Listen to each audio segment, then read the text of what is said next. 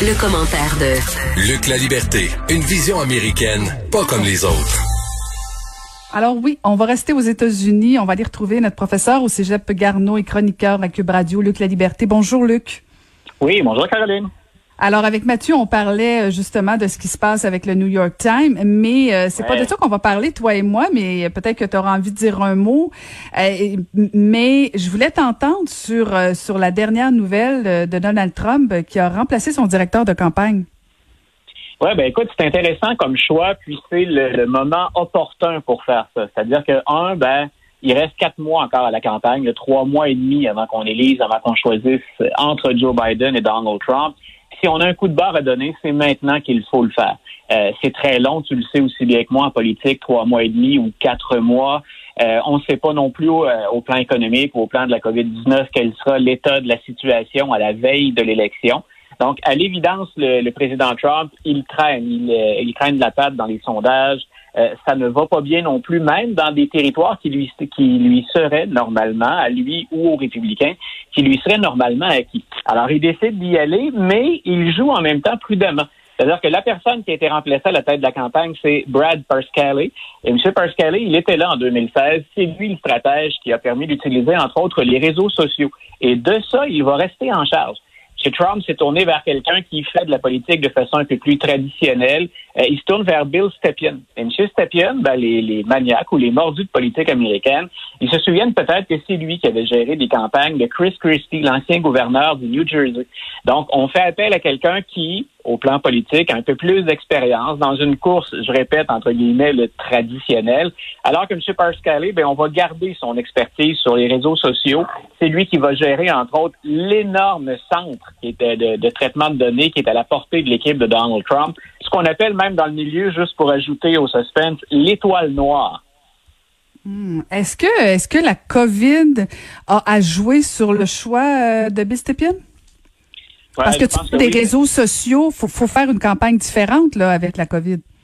Et voilà, je, pense que tu mets le doigt sur un aspect qui est très important, c'est-à-dire que la COVID ramène M. Trump à ses obligations, à son rôle de meneur, à ce rôle de meneur qui doit également être un peu plus empathique, hein, qui doit être sympathique à la cause des, des Américains.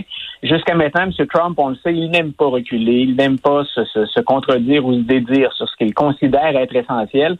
Mais quand on voit à quel point la situation a glissé, ben, il va devoir agir de manière un petit peu plus conventionnelle ou à tout le moins, en tout cas, revoir la façon dont on va distribuer les cartes au plan stratégique.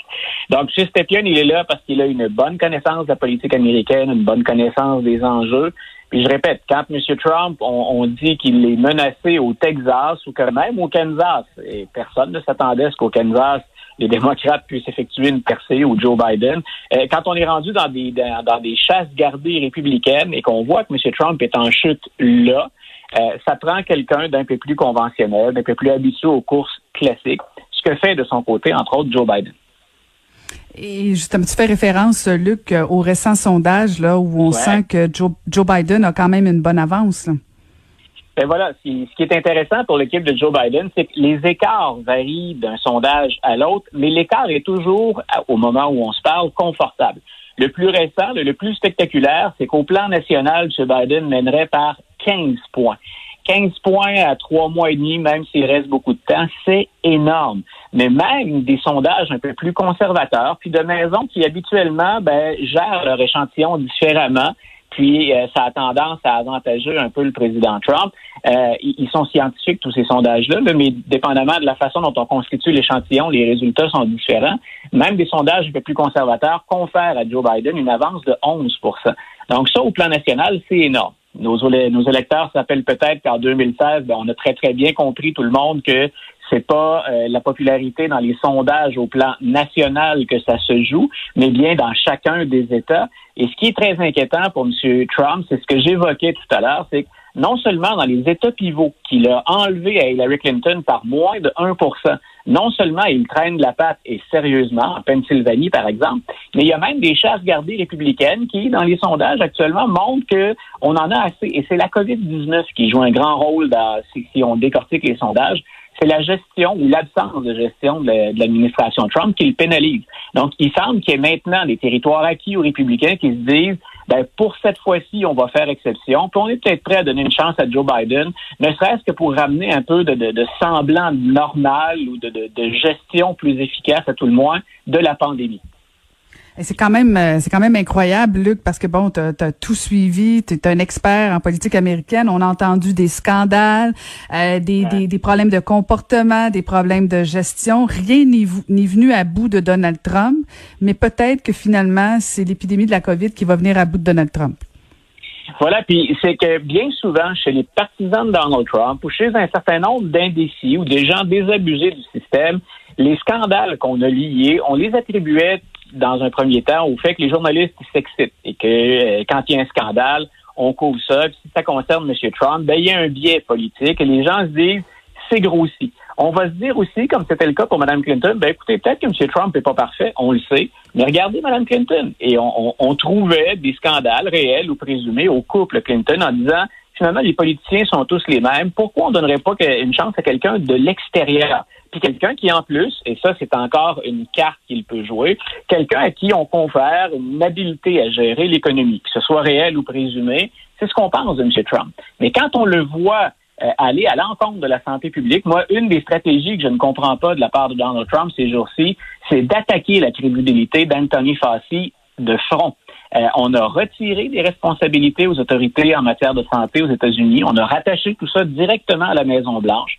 On a attaqué dans les journaux de manière anonyme ou directe Anthony Fauci. Et les Américains, ils l'aiment, Anthony Fauci. Autant M. Euh, Arruda, ici, a eu une bonne cote de popularité pendant longtemps. Il rassurait les gens, puis on lui conférait une grande crédibilité.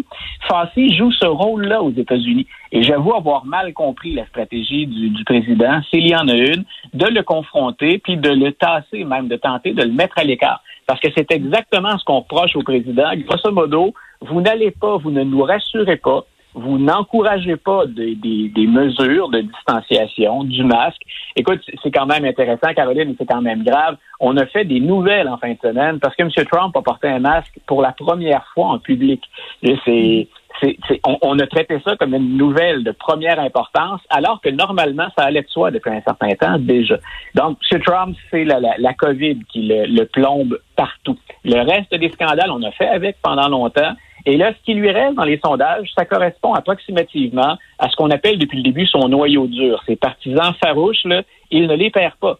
Mais il ne peut pas gagner qu'avec ces gens-là puis ces gens-là portent pas le masque, puis de toute façon ça n'existe pas le coronavirus, mais mais mais en même temps il y, a des chiffres qui devraient faire peur là, aux Américains. Euh, c'est quoi? On parlait d'un nouveau record de quoi? 67 000 cas recensés en 24 heures aux États-Unis. Euh, ça ça va pas bien là-bas là. Non, les Américains sont effectivement inquiets. Ils sont inquiets pour le retour à l'école. Il y en a même qui, tranquillement, parce que si tu te souviens, c'était le gros argument, puis on en a discuté ici aussi, c'est faut relancer l'économie. Il y aura un coût à, tout ça, puis quand est-ce qu'on va l'assumer et de quelle manière? Ben souvent, hein, on, y va. On l'a vu avec le gouvernement de M. Legault, on l'a vu aussi avec Justin Trudeau. On y va à la pièce, puis les informations sont parcellaires, hein, elles sont partielles. Euh, aux États-Unis, M. Trump et un certain nombre de gouverneurs, ben, ils ont mis la pédale au plancher pour dire on rouvre l'économie. Puis dans certains cas, on constate que d'aller trop vite, ben, c'est imprudent et que les conséquences vont peut-être être pires finalement si on doit reconfiner. Et je pense que beaucoup d'Américains le réalisent maintenant. Non seulement on voit que ça se propage dans les écoles, on a bien constaté aussi que dans les résidences pour personnages et chez les gens donc plus avancés euh, en âge ou qui avaient déjà une fragilité, qui avaient déjà des, euh, des prédispositions. Donc on, on, a vu que ça créait des, des ravages importants, mais on voit qu'au plan économique, une deuxième fermeture ou un deuxième confinement, ça pourrait être encore plus grave. Alors, il y a des États qui, tranquillement, s'ajustent au fur et à mesure, mais c'est certain que le président, euh, quand il s'avance au lutrin puis qu'il dit le pire est passé, on va dans la bonne direction, il n'y a rien dans la réalité ou dans les faits, dans les statistiques, on, peut les faire parler souvent, les chiffres, mais là, ils sont accablants. Puis la santé publique, M. Fassi, hier et ce matin encore, disait il faut qu'on change de direction. On, ne peut pas aller euh, du côté du gouvernement fédéral, parce que M. Trump ne peut pas intervenir personnellement dans chaque État, mais il peut encourager des choses au niveau fédéral, au plan fédéral. Ben, il faut, il faut, il faut revirer le bateau de bord. C'est carrément, le, traduit de façon un peu populaire, c'est carrément ce qu'a dit Anthony Fassi. Ben, on va suivre ça attentivement. Merci beaucoup de nous avoir parlé ce matin. C'était Luc La Liberté. Merci infiniment, Luc. Bye, Caroline. Bonne journée. Vous, vous écoutez Caroline Saint-Hilaire.